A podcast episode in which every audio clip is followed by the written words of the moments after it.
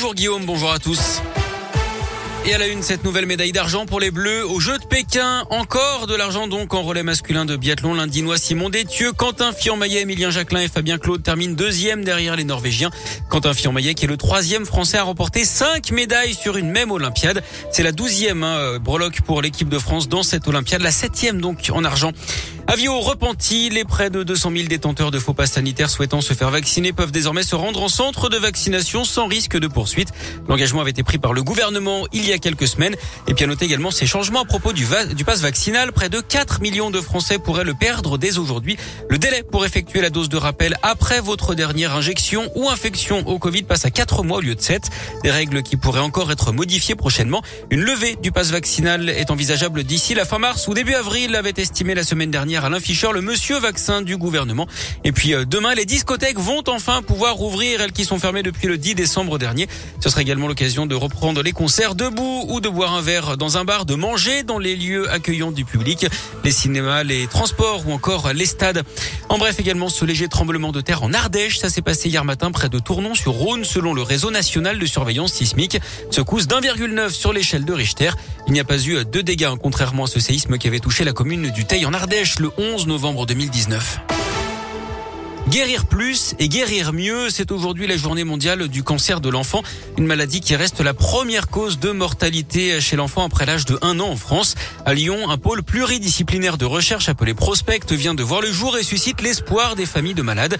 Il va réunir une centaine de scientifiques et de spécialistes.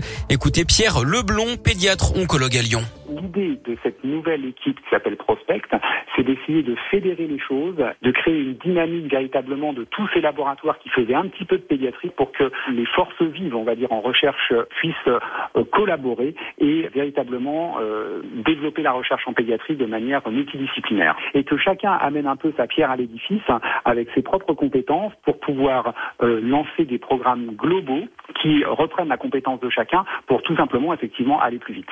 Au, au final, l'objectif final, c'est euh, trouver de nouvelles euh, stratégies de traitement, de nouveaux traitements pour pouvoir euh, guérir plus les enfants et les guérir mieux. Ces chercheurs vont travailler en priorité sur les trois types de cancers les plus fréquents chez les enfants, les leucémies, les tumeurs cérébrales et les sarcomes.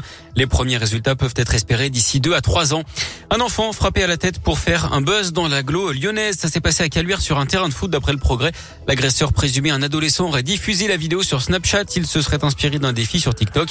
Les parents ont porté Une macabre découverte à Lyon. Le corps sans vie d'un homme de 21 ans a été retrouvé dans son appartement monté de la Chana dans le 9e arrondissement près du quai Pierre VI dimanche soir. D'après les premiers éléments, le corps ne présentait pas de traces suspectes. Des analyses toxicologiques sont en cours. Une enquête a également été ouverte d'après le progrès. Et puis cet appel des restos du cœur au candidat à la présidentielle. L'association publie aujourd'hui un plaidoyer de 12 engagements pour placer la lutte contre la pauvreté au cœur de la campagne. Parmi les pistes évoquées, l'accès plus facile à l'alimentation, l'accompagnement renforcé pour les personnes de moins de 25 ans les plus démunies ou encore la lutte contre la fracture numérique. On a commencé par du sport, on termine par du sport avec du foot et de la Ligue des Champions au programme ce soir. Affiche de gala au Parc des Princes. Le PSG accueille le Real Madrid, huitième de finale aller. C'est à partir de 21h.